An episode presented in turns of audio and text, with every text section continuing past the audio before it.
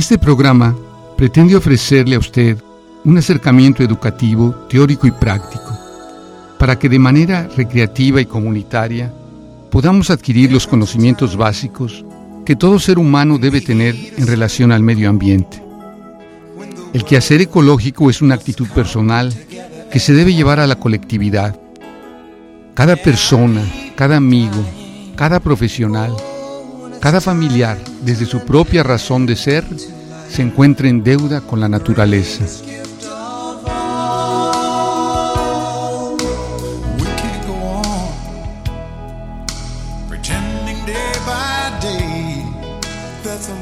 Mira la madre tierra, todos los pájaros cantan, todos los árboles se balancean, todas sus aguas te salpican.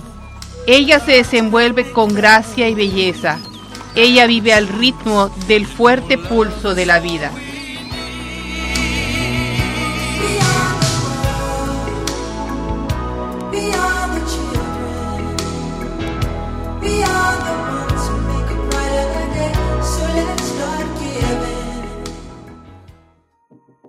Muy buenas tardes, queridos Radio Escuchas. Un gusto, como siempre, compartir los micrófonos y estar con ustedes en este su programa Planeta Azul. Esta tarde vamos a compartir los micrófonos con dos personas que admiro mucho. Y las admiro sobre todo porque han llevado a la práctica la educación ambiental. Han pasado de la teoría a la práctica al compartir, a sembrar esta conciencia de lo que es la educación ambiental, de la que tanto hemos platicado en este programa. Y bien, esta tarde nos acompaña la maestra Ivette Lizárraga Castro, maestra de la Facultad de Educación, quien ha tenido en el último cargo, en el último semestre, a su cargo la materia de precisamente de educación ambiental y la señorita Jessica Pantoja Carrillo, quien ha sido pues alumna de la maestra Ivette y ha elaborado un proyecto. ¿Qué tal? Buenas tardes, Ivette, ¿cómo estás? Hola, muy buenas tardes, Tere. Muchas gracias por la invitación y aquí un gusto para, para poder platicar pues lo que se ha avanzado en esta en esta asignatura de educación ambiental en la Facultad de Educación. Ah, pues muchísimas gracias. ¿Qué tal, Jessica? ¿Cómo estás? Muy bien, muchas gracias por la oportunidad y pues aprovechando el espacio. Qué bueno, qué bueno. Y Betsy, me encantaría que le platicaras un poco a nuestros radioescuchas, pues de tu experiencia, de lo que has hecho, de lo que haces, pues para que nuestros radioescuchas te vayan conociendo y al irte conociendo, pues te vayan queriendo como te quiero yo. Ah, me parece perfecto. Bueno, pues eh, mi relación en educación ambiental ha sido un poco accidentada, ¿no? En el sentido de que eh, como formación que tuve inicial, que fue la licenciatura en educación, ahora es que en mi época no había una formación de educación ambiental como tal, como hay ahora. Sin embargo, eh, teníamos como algunas eh, expectativas en relación a la educación en relación al medio ambiente, simplemente. Llevamos algunas asignaturas.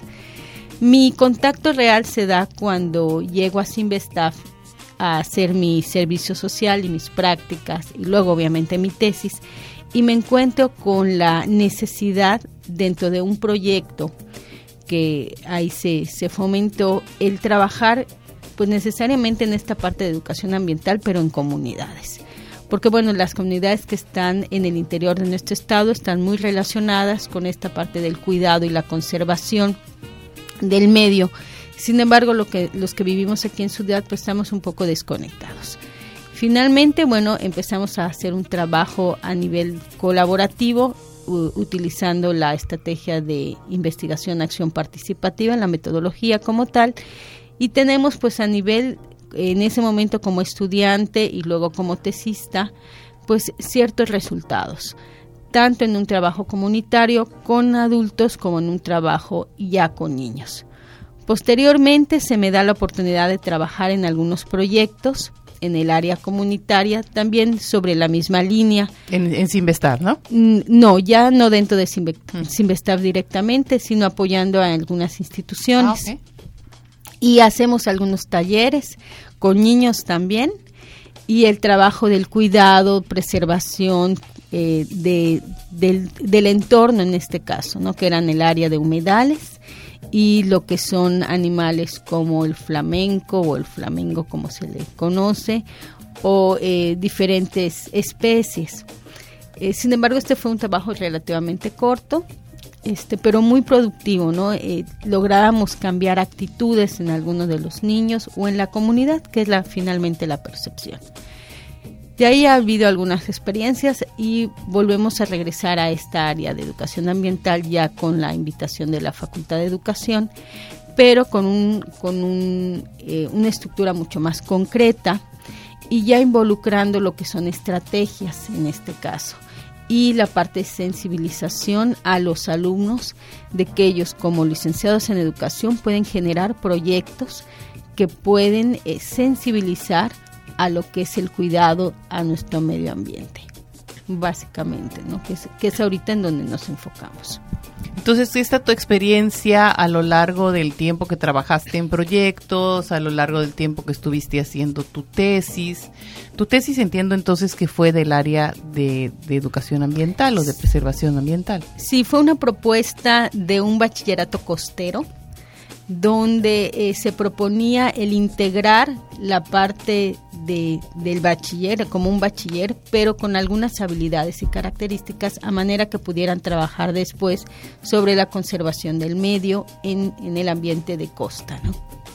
Ah, pues qué interesante. Entonces, pues sí, sí de veras que este lo habías vivido, ¿verdad? No solamente lo habías estudiado, sino lo habías vivido, ¿no? Y de este tiempo que estuviste trabajando, pues precisamente en, en, este, en todos estos proyectos, ¿alguna experiencia, alguna anécdota que de veras te haya marcado que nos quieras compartir? Sí, hay, hay varias, ¿no? Porque el enfrentarse a una realidad no es lo mismo en el aula. Y yo creo que esa es la parte que te cambia.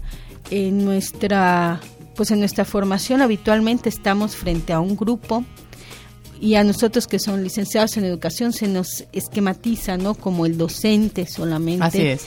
O como aquella persona que va a estar trabajando frente a tu grupo y frente a tu aula. Es un trabajo áulico. Pero cuando en Sinvestaf, en este caso, me dan la oportunidad de utilizar eh, pues lo que yo había aprendido hasta ese momento en eh, trabajo sobre estrategias ya de aprendizaje en relación a una comunidad y ver que no nada más en un salón de clase hay un aprendizaje y que no nada más en un salón de clase hay un cambio de actitud. Y además enfocado esta cuestión de la preservación del medio.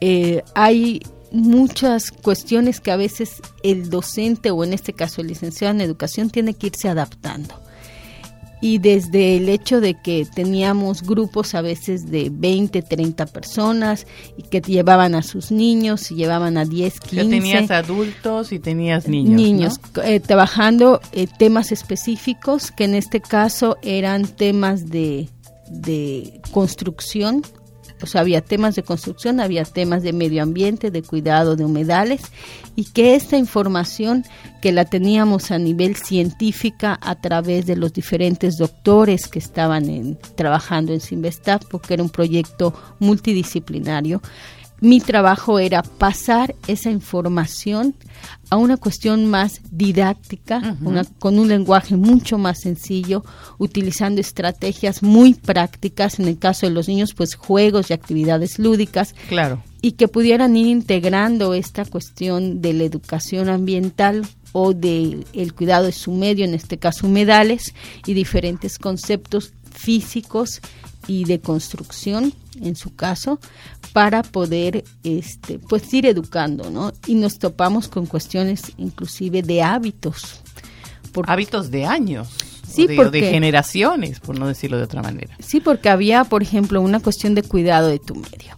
Entonces, en ese cuidado del medio tenía mucho que ver desde cómo estaba organizado tu ambiente familiar, donde eh, pues utilizaban o desechaban toda la basura, que habitualmente lo hacían en los patios o en lugares ya este, acomodados para la familia, pero entonces había que cambiar hábitos desde ahí.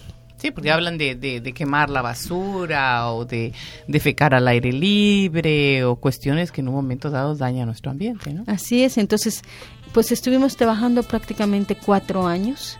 Ah, mira. Este fue un proyecto, eh, en mi caso, muy interesante porque, como te repito, fue pasar de estrategias de aula a estrategias ya de tipo comunitario que en la escuela pues apenas venían formándose y que pues mucho tuvimos que innovar en ese sentido. Muy interesante, muy interesante, ¿no? Pues sí. Y ahorita ya no estás tanto trabajando en el área de educación ambiental propiamente, sino estás, este, tienes tu propia escuela algo en alguna de las actividades que haces en tu escuela manejas alguna conciencia ambiental hacia los chicos que van contigo? Sí, tenemos un curso de verano que, bueno, lo vamos implementando obviamente en estas épocas y vamos armando algunos apoyos o talleres con reciclaje para niños y nos ha eh, hemos tenido una buena respuesta los niños se van muy contentos al saber de que con una botella tipo PET puedes hacer mi infinidad de cosas, Efectivamente. aquí la cuestión es que a veces los papás son los que no permiten esto, ¿no? y dicen, bueno, ¿y tú para qué vas a guardar esa botella o para qué vas a guardar esa tapa? Este, nada más estás coleccionando basura, etcétera. Entonces le va uno rompiendo al niño esta creatividad y esta utilización y reutilización de los recursos. Sin embargo, creo yo que por lo menos la semilla va, ¿no? Y cada vez que eh, nos permiten, pues eh, ofertamos este tipo de talleres, no nada más en, en educativos, que es el centro de aprendizaje, sino los hemos llevado a escuelas también. Ah, o sea, el taller que, que das en tu, en tu, ¿le llamas una academia? ¿Le llamas es un centro de aprendizaje. Un centro de aprendizaje que se llama Educativos. Educativos.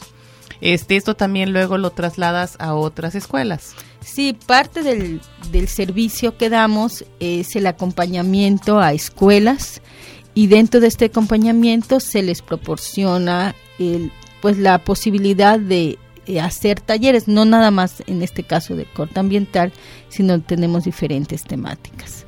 Ah, muy interesante, muy interesante. Y pues bueno, ahorita has este has tenido a tu cargo la materia de educación ambiental en la Facultad de Educación y han trabajado los proyectos propiamente por equipos en donde han estado los este los alumnos pues eh, en general ideando alguna manera ya sea de de cuidar el ambiente, ¿no? No sé si nos quieres platicar, Ivette, un poquito acerca de los proyectos en general que han hecho los chicos. Claro, mira, de los proyectos a mí me parecieron muy interesantes. Al final se armaron cuatro proyectos en equipos. Los proyectos fue uno en relación a escuelas, que lo, lo, está, eh, lo presentó Jessica, que es en el caso tu segunda invitada. Eh, hay otro en relación a creación de paredes verdes en una, en una comunidad, que ese eh, está muy interesante porque se trabaja directamente con un grupo de amas de casa y se involucra a los niños, porque son casas eh, muy pequeñas donde no hay un traspatio o no hay un lugar donde tú puedas plantar literalmente un árbol. Que que es en la colonia Pacaptum, precisamente. Así es. Entonces, este, ya con esto la idea es que vayan armando dentro de sus casas espacios verdes. Este proyecto eh, me pareció muy interesante, este bueno en, cuestión de comunidad. En cuestión de escuela se trabajó dos proyectos, un proyecto de eh, huertos a nivel bachillerato, entonces ahí era involucrar a partir de una materia muy parecida a esta de educación ambiental, el acondicionar espacios para que los muchachos pudieran sembrar, pudieran cosechar, involucrar a padres de familia y agentes educativos, en este caso maestros o directores. ¿Esto era en una comunidad? ¿En qué comunidad era? Sacalum. En Sacalum. Gracias por la este Y bueno, este está también ya para ponerse en práctica porque la, la alumna, en este caso fue una, que armó todo el proyecto, está laborando actualmente ahí, entonces tiene toda la, la, posibilidad, y el apoyo de la escuela. Perfecto. Y otro más, pues fue en relación igual a, a, este programa para pues mejorar lo que son ya tener una audiencia juvenil o que bueno, yo creo que en su momento lo presentarás, así que, que no adelantaré mucho en esta información, pero en general pues fueron proyectos, me parece que muy innovadores y en relación a cambio de actitudes, que fue lo que más se trabajó. Es que yo creo que el cambio de actitudes es fundamental, ¿no? Sobre todo darnos cuenta que está en nuestras manos como educadores algo que no, pues normalmente lo consideramos parte del área de los biólogos o de, inclusive de los veterinarios o los zootecnistas. No consideramos que nosotros los educadores podemos tener la responsabilidad del ambiente, ¿no? Y pues bueno, si bien tenemos que documentarnos, tenemos que fundamentar nuestras decisiones de qué cosa es lo que podemos hacer, pues sí, a través de proyectos y a través de, de lo más difícil, de crear conciencia de que este planeta, nuestro planeta azul, pues es uno y se nos puede acabar en cualquier, en cualquier momento, ¿no? Bueno, pues vamos a ir un momento a un pequeño corte de música y ahorita que regresemos platicamos con la señorita Jessica Pantoja Carrillo.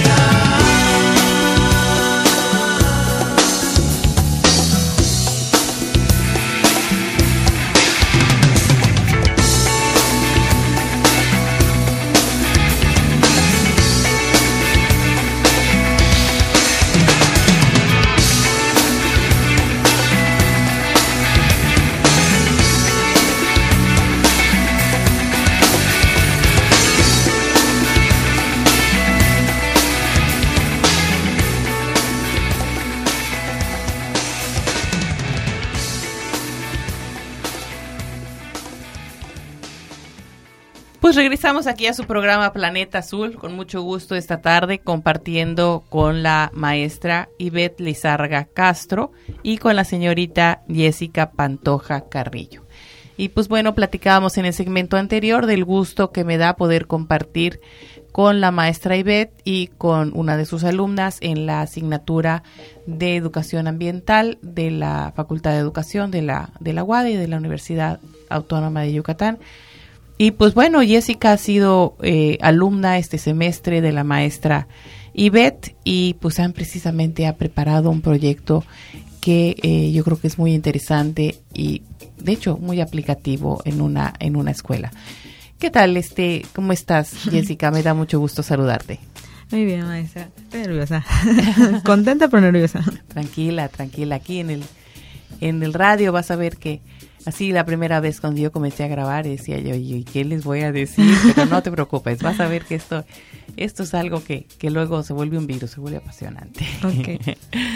Me gustaría que nos platiques un poquito, Jessica, de eh, para que pues contextualizar a, a nuestros radioescuchas quienes te están escuchando pues bueno, que, que, nos platiques un poquito de en qué semestre vas, qué materias ya llevaste, cuánto te falta para terminar tu carrera de licenciado en educación, alguna experiencia que nos puedas contar de, de tu carrera y, y, pues voy, luego platicamos un poco de tu proyecto. Ok, pues ya, ya sí, afortunadamente ya soy pasante, ya tengo todos mis créditos, eso me hace sentir muy bien.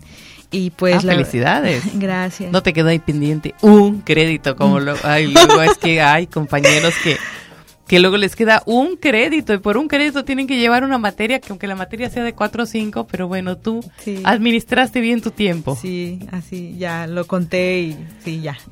Este, pero realmente pues estoy contenta de estar aquí. Eh, ya terminé la carrera, ahora sí lo que viene es tocar puertas y más con este proyecto educativo que se nos dio la oportunidad de implementarlo en la escuela.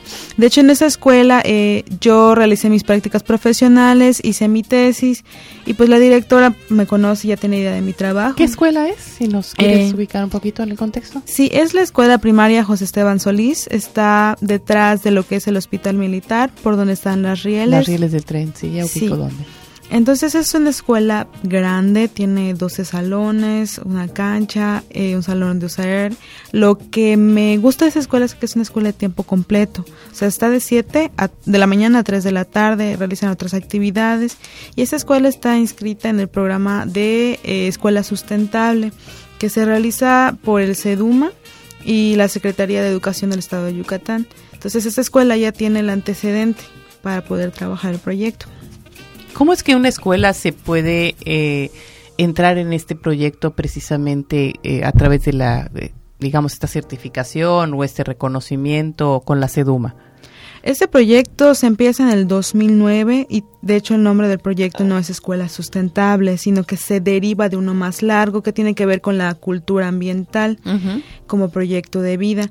Entonces empieza a realizarse, le comento en el 2009, como un una especie de pilotaje en otros municipios y una de las finalidades de este proyecto es que sea desarrollar este programa de escuela sustentable. Para ello la escuela tiene que hablar y pedir la capacitación.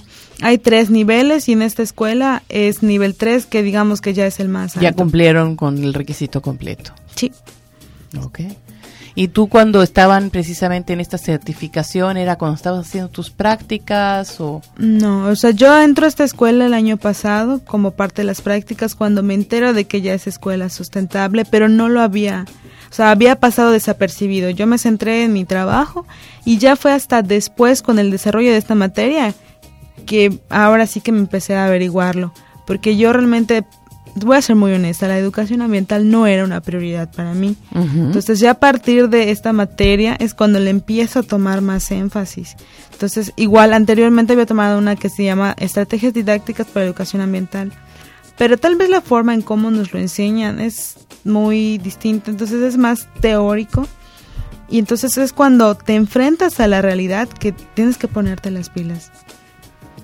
Y en esa materia fue que en un momento dado lo llevaron a la práctica y sentiste que, pues como tú dices, ¿no? Que te podías poner, te tenías que poner las pilas. Así es, entonces con esta materia, en lo personal sí me llegó. Y hasta empecé a notarlo en, en casa, Ajá. porque empecé a separar ¿Tu basura? Mis residuos. Ah, porque me acuerdo que una vez la directora dije, no sé qué, de la basura. Es que no es basura, me dijo. Son residuos sólidos. Ah, pues está bien. Entonces, hasta para esos significados de palabras, dices, no, no es lo mismo. Y realmente así empiezo a tomar conciencia y mi hermano se me queda viendo y dice, pues, ¿para qué las separas si al final el basurero las va a revolver? No siempre. No, siempre. Y, y, siempre, bueno, por lo menos decir que uno hizo, hizo algo, ¿no? Por lo menos que en mí estuvo hacerlo y ya no podemos prever qué es lo que van a hacer los demás, ¿no? Así es, entonces para mí fue significativo empezar a separar y pues tengo una hermanita nueve, de nueve años, entonces hasta ella también empezó a, ¿por qué lo separas? Pues es, y ya le iba explicando y ya también ella lo iba separando. ¿Y cómo lo separas? ¿Nada más en orgánico, inorgánico o Ahorita más? Lo, lo básico, orgánico, inorgánico, porque tenemos, teníamos, bueno, todavía tenemos la costumbre de mezclarlo todo. Sí. En una misma bolsa hasta el sanitario. Entonces le digo, a ver, es orgánico inorgánico.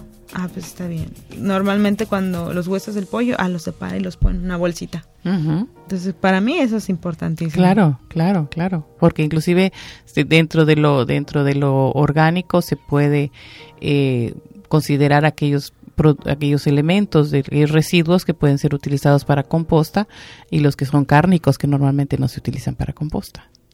Sí, entonces con este proyecto la verdad eh, no me lo esperaba que se pudiera implementar. La directora pues ahora sí que pensó que, que lo íbamos a hacer en este curso, pero pues por cuestiones de tiempo pues no se pudo. Y ya se le presentó la propuesta, así que el otro mes tenemos que reunirnos con ella para ver y por fin con quién lo vas a trabajar, porque tus compañeras, precisamente lo platicábamos el día que presentaron el proyecto final. Sí. Tenías una compañera que es de España y una compañera que también de Chihuahua, ¿no? Que estaba en un proyecto de movilidad con la Facultad de Educación. Pero pues bueno, y ahorita lo vas a trabajar por fin con profesores o cómo lo vas a sí, trabajar. Sí, va a ser con profesores, pero eh, lo que quiere la directora es primeramente con los niños. Ahora sí que pues proponerle ya el día que tenga que ir con la directora, que también los profesores me echen la mano. Y ahora sí que también necesito el apoyo de tus compañeros, entonces también buscar gente. Que te puedan apoyar. Que me puedan apoyar, exactamente, pero yo así insistirle que sí necesito que los profesores me apoyen en esta parte. Pues yo creo que es fundamental, ¿no? Porque eh, también para la imagen de los niños, o sea, creo que cuando los niños ven que su maestro, su maestra está involucrado en esto, pues le toman más cariño, le toman más confianza, no lo ven como un proyecto ajeno a la escuela. Entonces, pues yo sí sería de la idea y me gusta mucho tu idea que, que pues que sí en un momento sí pueda ser a base de, de compartirlo con los propios profesores. Así es, y la ventaja es que como ya trabajé en esta escuela, eh, ya los niños al menos de un grupo me conocen y muchos de ellos tienen hermanos o se llevan con otros grupos. Entonces es bonito llegar y maestra, que te abracen, te ah, conozcan, te ubiquen y entonces, o sea, si yo les digo vamos a hacer esto, pues puedo decir que cuento con el apoyo de ellos y con la maestra del grupo. Entonces para mí eso es una gran ventaja.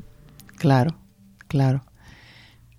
Entonces, Jessica, yo creo que me muero de ganas porque me platiques así con todo lujo de detalles sobre tu proyecto porque hemos hablado de pues de cómo comienza, de cómo en un momento dado lo has lo has manejado, pero pues bueno, me parece muy muy importante que nos compartas, que lo compartas con precisamente con el público de, Planeta Azul. Pues, ¿cómo comenzaste? Y, bueno. ¿Y en qué consiste tu proyecto? Ok, el proyecto se llama Conciencia Verde, Escuela Limpia y Sustentable, por lo mismo de que forma parte del programa Escuela Sustentable y se le pretende dar continuidad. Eh, primeramente se hizo el sondeo de las necesidades ambientales con la directora de la escuela y nos comentaba de que su prioridad en ese momento era sensibilizar a los niños de primero, segundo y tercer grado, porque eran los que no tenían idea de qué era separar los residuos sólidos y eran los que más generaban esto. O sea, ellos van a comenzar a trabajar con residuos sólidos dentro de todo el campo de acción que puede haber en educación ambiental. Sí, así es, porque eh, la prioridad de lo que tiene la escuela, además de que hay otras, es separar residuos sólidos. Porque también ellos hacen su, la, directora dice pepenación. Sí. Entonces, este, cada determinado, cada determinado día del mes y todos los grupos se reúnen porque venden esos residuos. Entonces se empieza a trabajar a partir de esta propuesta que tiene la directora y se realiza un cuestionario de diagnóstico de necesidades para esos grupos. Se seleccionan a 10 alumnos de cada grado y también se, se les implementa un cuestionario a 15 profesores que están en la escuela. Eh, los resultados de esto fue que los niños proponen que se realicen excursiones, además de los talleres y de los porque el niño pues sí realmente llega un punto en el que no nota la diferencia cuando el maestro empieza a hablar de educación ambiental a cuando se le da por otra persona. Claro, les impacta en un momento dado cuando es cuando es que viene una persona, bueno, no digo externa porque tú no eres propiamente externa a la escuela, pero sí que no es profesor de grupo. Así es. Entonces, igual los profesores, la mayoría de ellos dijo que es importante sensibilizar al alumno y a tanto a sus papás, porque al menos un profesor decía que el niño puede tener todo el conocimiento en la escuela, pero al llegar a casa, el papá es el que a veces puede, digamos que, reducir eso, ¿no? O sea, no fomentarlo. Claro, bueno, hemos hablado en algún momento dado, hemos platicado de que de que la educación ambiental va totalmente de la mano con lo que es la educación en valores. Y sabemos que los valores se aprenden en casa, ¿no? O por lo menos se deben practicar y se deben de, de enseñar en casa. Y que bueno, que se fomentan o que se refuerzan o que se trabajan en la, en la escuela, sí, pero si no hay una concordancia con lo que ven en la casa, pues sí, a veces es un poquito más, más difícil, ¿no? Sí, de hecho, y pues entonces eh, se empezó a trabajar con ellos y dijo que la sensibilización es importantísima. Entonces, a partir de esos resultados es cuando se empieza a generar el proyecto, que es el objetivo principal es sensibilizar, capacitar y concientizar a la comunidad educativa acerca del cuidado ambiental. Entonces, a partir de ahí realizamos como tres, cuatro actividades, acciones fundamentales para para cubrir con las necesidades. Sí es cierto, abarcan varias temáticas. Y una recomendación que nos hizo una persona que nos evaluó el proyecto fue eh, trabajar específicamente en una, que es la de residuos sólidos. Sí, claro, porque si en un momento dado, pues como hemos dicho, ¿no?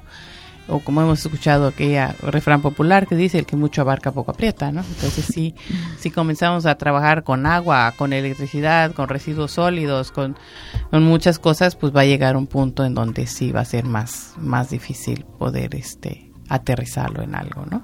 Sí, y entonces eh, la actividad más fuerte, que es la que sí hay que ponerle más énfasis. Es el ciclo de pláticas de capacitación para los profesores que pretende abarcar temáticas como cuáles son las problemáticas ambientales principales que afectan no solo al Estado, sino específicamente a la ciudad de Mérida. De ahí eh, mostrarles cuáles son las estrategias didácticas para enseñar lo que es el cuidado ambiental y también mostrarles cómo pueden utilizar estos recursos, a qué instituciones pueden acudir, a qué páginas pueden también acudir. Y entonces también ahí es importante, porque hay un montón, de hecho la Semarnat tiene un montón de artículos en PDF, libros, pero ¿qué tanto de eso puede conocer el profesor? Claro, puede permear a la, y digo no solamente, no solamente la Semarnat, sino también pues propiamente el centro de capacitación, el CKDSU y propiamente también la CEDUMA en el caso de lo, de lo de lo local, de lo estatal, ¿no? Sí, entonces de ahí es importante mostrar al, docente cuáles son los recursos con los que cuenta y para ello te va a contar también con un perfil para el capacitador que tiene que ser una persona responsable, tal vez no sea una persona eh, con gran conocimiento de la educación ambiental, pero sí que tenga ese interés, interés por impartirlo y interés por informarse. Entonces también que sea una persona eh, comprometida Ahora sí que, sí, eh, como habíamos mencionado, la educación ambiental es multidisciplinaria. Definitivamente. Entonces ahí sí, bienvenidos. pues la verdad estoy, estoy contenta por esto. Entonces ahí es mi prioridad trabajar con los maestros para que ellos me apoyen con los alumnos. Lo pueden replicar luego a los alumnos. Con los alumnos. Y de hecho también se cuenta con un material que ese también se tiene que adaptar. Son 107 diapositivas de las cuales al menos se va a reducir a 64. Sí, 64 de todas maneras te sirve para dos horas. Sí, pero también no solo las 64 se presentan en un día, sino también... Ah, ok, para irlas en un momento dado escogiendo cuáles son las, las que son más relevantes para el tema y para el público que estás que estás trabajando, ¿no? Sí. Pues vámonos un momento a un pequeño corte de música. Este, aquí cortesía de, de Jessica, que nos comparte, eh, ¿cómo dices que se llama el grupo? División minúscula. División minúscula. Este, vamos a conocer un poquito de la música que le gusta a Jessica y regresamos enseguida para conocer a profundidad el proyecto.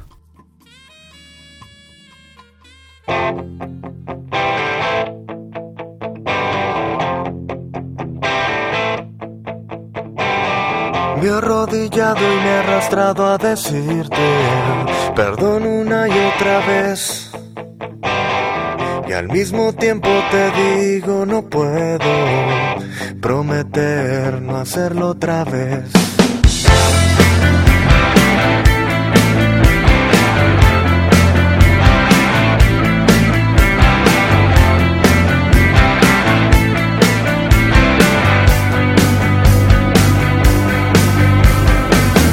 Caminado estos pasos hirientes solo por hacerme reír. Y tengo un raro presentimiento que hay algo más que sobrevivir y escúchame muy bien. No, no me digas qué hacer, pues sabes,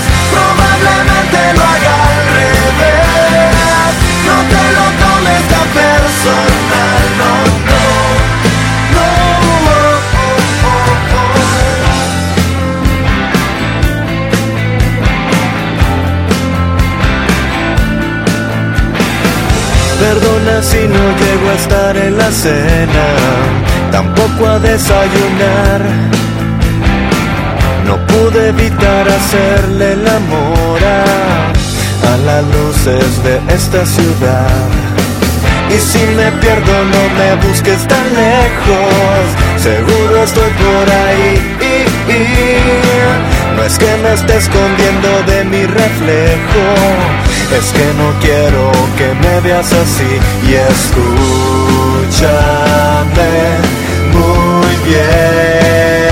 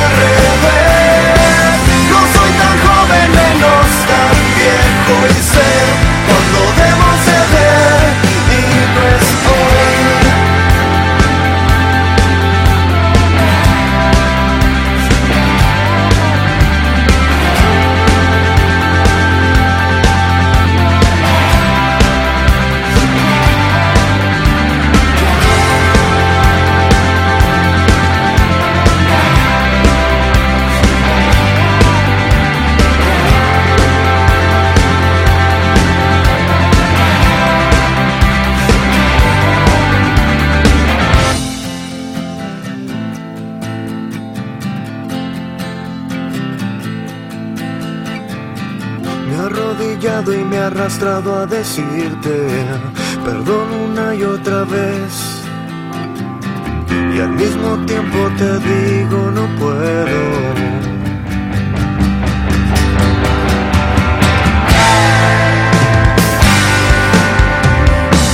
No, no me digas qué hacer, pues sabes,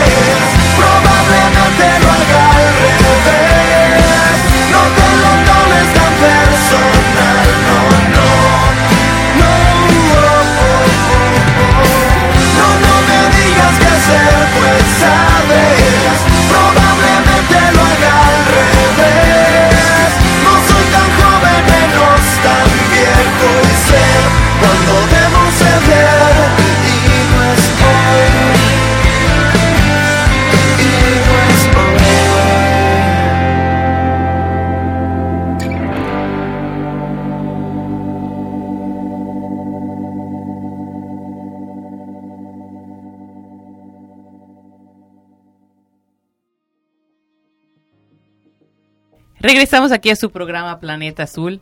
Y estamos platicando precisamente esta tarde con la señorita Jessica Pantoja Carrillo, quien nos está comentando acerca de su proyecto que desarrolló en la asignatura de Educación Ambiental en la Facultad de Educación, eh, bajo la, tutela, pues, siendo su, su maestra la maestra Ivette Lizárraga Castro. Y pues bueno, yo quisiera que retomáramos lo que me estabas platicando antes del corte este, y pues bueno, me platicabas acerca de unos talleres que vas a dar para docentes, que tienes un material, que tienes un número determinado de diapositivas, pero que tienes que trabajar con esto para poder eh, compartirlo con los docentes de la escuela, ¿no? Sí. Y pues bueno, entiendo que no va a ser solamente de esa escuela, sino que luego puedes este, compartirlo con otros docentes. Pero bueno, quisiera yo que, que me platiques cómo has adaptado el material precisamente de estos talleres de, de, educación ambiental este, para los docentes a través de tu proyecto. Sí, de hecho la adaptación, el material con el que se cuenta es un material que se elaboró en el 2011 y que por lo que entiendo dio la Secretaría de Educación y el CEDUMA y es un material desde mi punto de vista muy extenso, son 107 diapositivas que realmente se tienen que modificar porque presentan un lenguaje un poco técnico para los niños, demasiadas imágenes, demasiados textos, no hay un equilibrio, no hay una uniformidad y también no tiene información actual. Estamos hablando de que hay información del 2008. Al 2014 hay cuatro años, pero hay constantes actualizaciones. Eh, con el apoyo de mis compañeras se hizo un cuadro donde se presenta el número de diapositivas, las observaciones y las recomendaciones del mismo. Como eh, por ejemplo, ¿nos puedes platicar alguna de ellas? Sí, eh, la primera parte es está muy pesada la diapositiva. Eh, tiene demasiadas letras que demasiado texto demasiado texto y es referente a una gimnasia cerebral o sea no digo que esté mal al contrario pero pues si vas a hacer actividades hazlas en otra diapositiva, hazlos en otro en medio, un poquito que ya hayan contextualizado sobre lo que estás trabajando. Así es, que se hagan en otro momento. También tiene imágenes muy repetitivas e imágenes que lo ideal sería que se muestren de la propia escuela. Correcto. Estamos hablando de separación de residuos por colores en cuanto a los contenedores, pero son contenedores que no van de acuerdo a los colores que tiene la propia escuela. También tiene una imagen de lo que es el relleno sanitario y cómo está dividido a nivel municipal.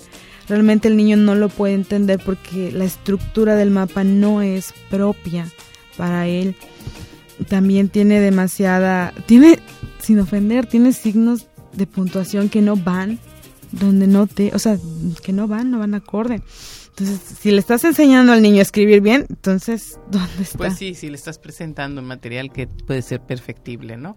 Así Pero pues bueno, yo creo que con la experiencia que tienen ustedes, yo creo que puede ser, en general, pues casi todo puede ser perfectible, sobre todo que ya tienen pues una formación en educación, una formación pues en, en actividades lúdicas, en didáctica, ¿no? ¿Y qué más nos puedes contar de esa adaptación de ese material? Pues este, dentro del ciclo de pláticas que tenemos para los profesores, eh, la segunda es centrada a cómo ellos pueden utilizar esta modificación del material. Eh, también se les, como habíamos mencionado, ese material se va a reducir a 64 diapositivas, de las cuales no todas se van a presentar. Sí es cierto que sí va a llevar tiempo, pero realmente prefiero que sea un tiempo de calidad a estar ahí acorreteando gente. La verdad sí nos es una chamba muy grande, ¿por qué? Porque desde el hecho de buscar la información, de hacerlo más llamativo. Actualizarla, ¿no? Y actualizarlo exactamente. Entonces, de ahí yo creo que sí se puede realmente, sí se puede. Pues sí, muy muy interesante porque pues sobre todo lo estás adaptando como dices a las características propias de la escuela donde lo vas a impartir y si el día de mañana lo replicas como espero que así sea en otra escuela pues bueno, eso también te podrá llevar a hacerle otros cambios, otras adaptaciones propias para el centro educativo que lo requiera, ¿no? Sí. Y pues más o menos cuánto tiempo consideras que te llevaría toda esa adaptación del material, ese preparar el material, pues para poder ya estar en, la situación óptima para dar el, el, este, el proyecto. Pues el proyecto se tiene aproximado, contemplado una duración de cuatro meses. En de cuatro meses en las que se pretende no solo el ciclo de pláticas, sino también crear un grupo de niños que se llama Vigilantes Verdes. Son niños de un, o sea, un niño por cada grado y grupo que se reúnan a ver si realmente se están cumpliendo estas normas del cuidado ambiental.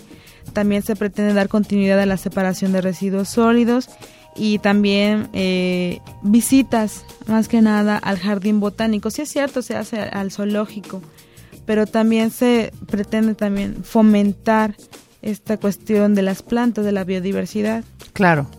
Pero ¿cuánto tiempo calculas que te va a llevar preparar tu material, o sea, reducir el número de diapositivas, estar ya en óptimas condiciones para, ahora sí, para lanzarte a, dar los cursos? Wow, no sé si es muy aventurado decir que una o dos semanas, pero así. Pues sí, sobre todo que bueno, ¿por qué no ahorita que ya estás egresada y con la carga de trabajo que estás acostumbrada a tener en la facultad, pues no creo que fuera tan difícil, ¿no? si me siento y me dedico solo a eso, sí. Y sí, buscarle. Pero yo creo que sí, una o dos semanas, sí, de, de lleno. Porque ya estás considerando en un momento dado este encontrar un empleo después o Sí, más que nada por eso, por terminar mi tesis y pues ahora sí pretendo ya el otro mes, cuando ya tenga mi certificado, ir a pedir trabajo. Perfecto, perfecto.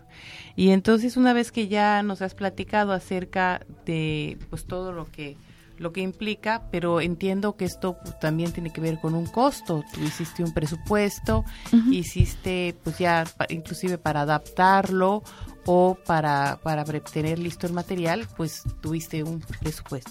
Sí, eh, de acuerdo como nos lo planteó la maestra, de que cuando se presenta un proyecto, independientemente de donde sea, se presentan todos los recursos que se van a utilizar, los cuente o no con la escuela, eh, un costo aproximado de alrededor de 46 mil pesos, usando materiales que sí se van a tener que emplear durante todo el proceso y estamos usando materiales como lo, esencial, lápices, borradores, tajadores, fotocopias, también pizarras, proyectores, computadoras, cosa que también... Estos 46 mil pesos serían durante cuatro meses. Sí, okay. durante los cuatro.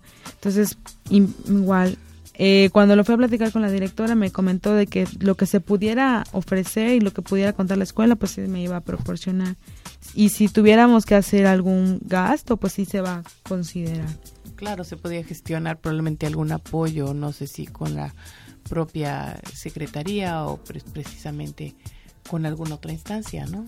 Sí, y pues afortunadamente tenemos el apoyo del Ayuntamiento de Mérida eh, y especialmente del programa C Verde, porque ellos también fueron invitados a evaluar nuestros proyectos. Entonces, a los cuatro proyectos amablemente pues nos dieron la, ahora sí que la oportunidad de recurrir a ellos en caso de que sí, llegáramos a implementar este proyecto.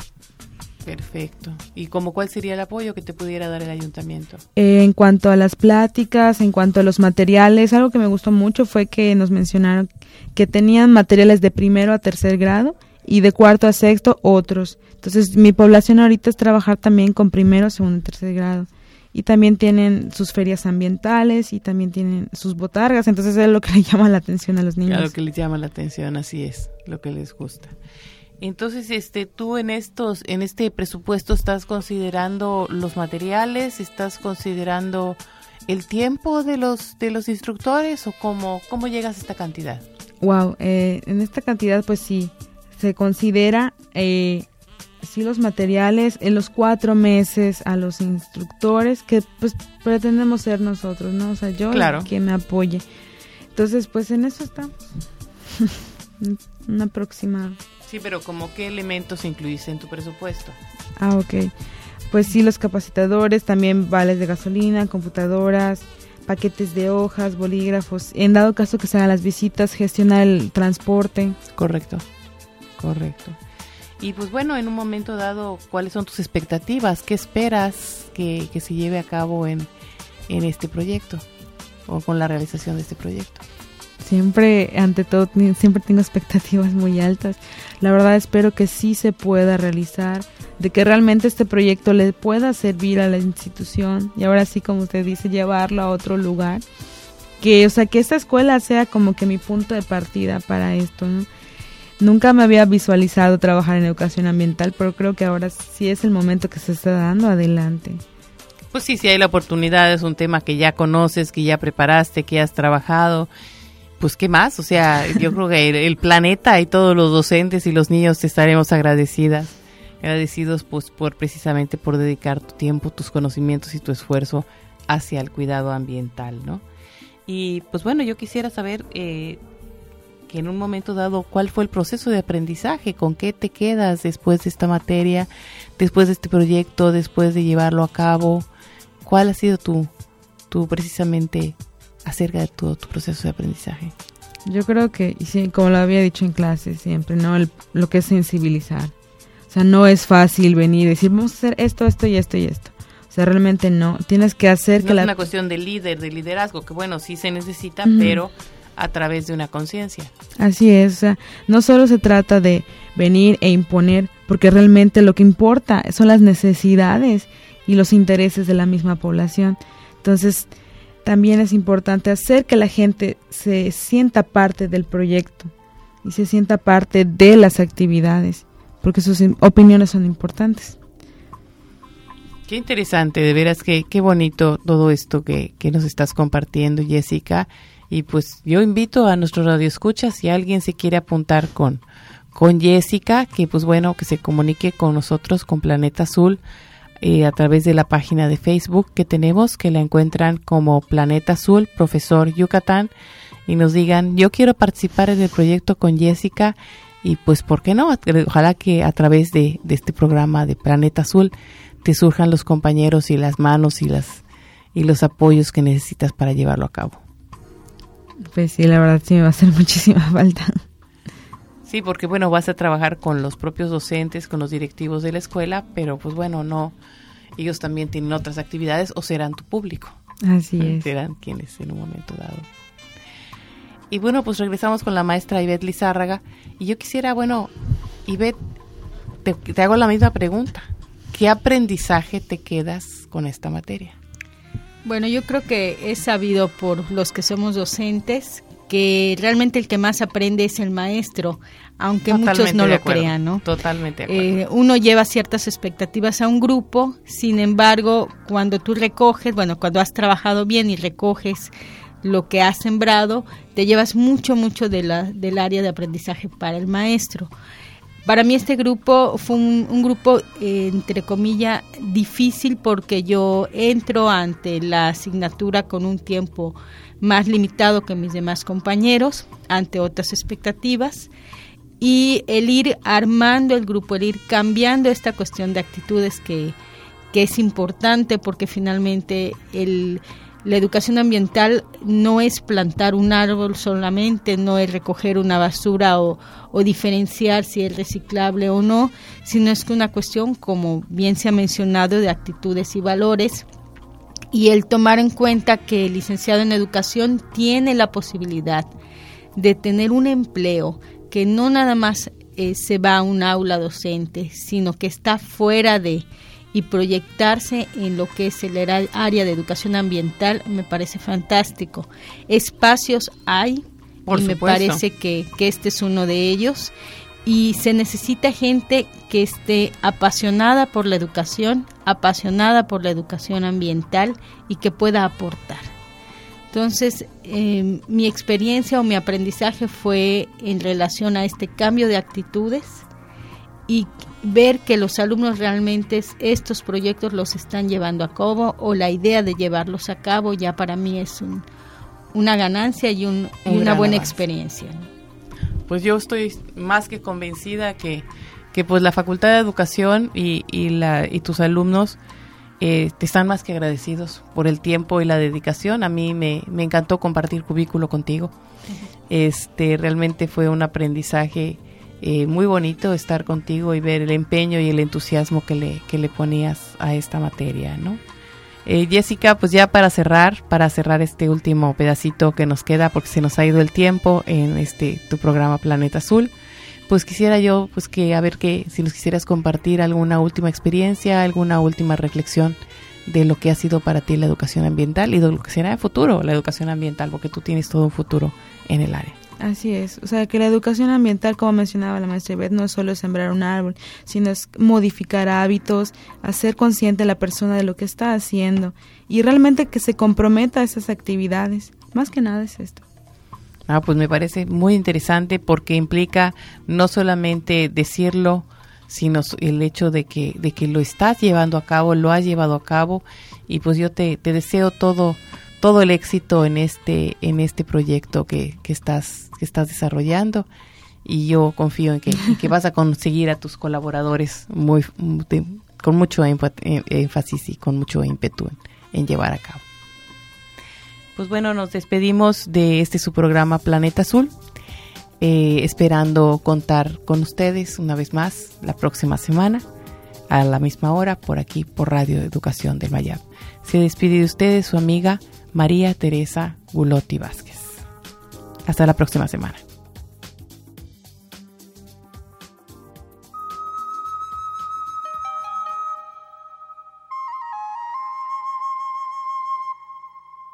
Nosotras también hablamos de la vuelta a la naturaleza. Aunque esa vuelta no significa ir hacia atrás, sino hacia adelante. A la tierra le gusta sentir tus pies desnudos los vientos desean jugar con tus cabellos. En este hermoso planeta azul.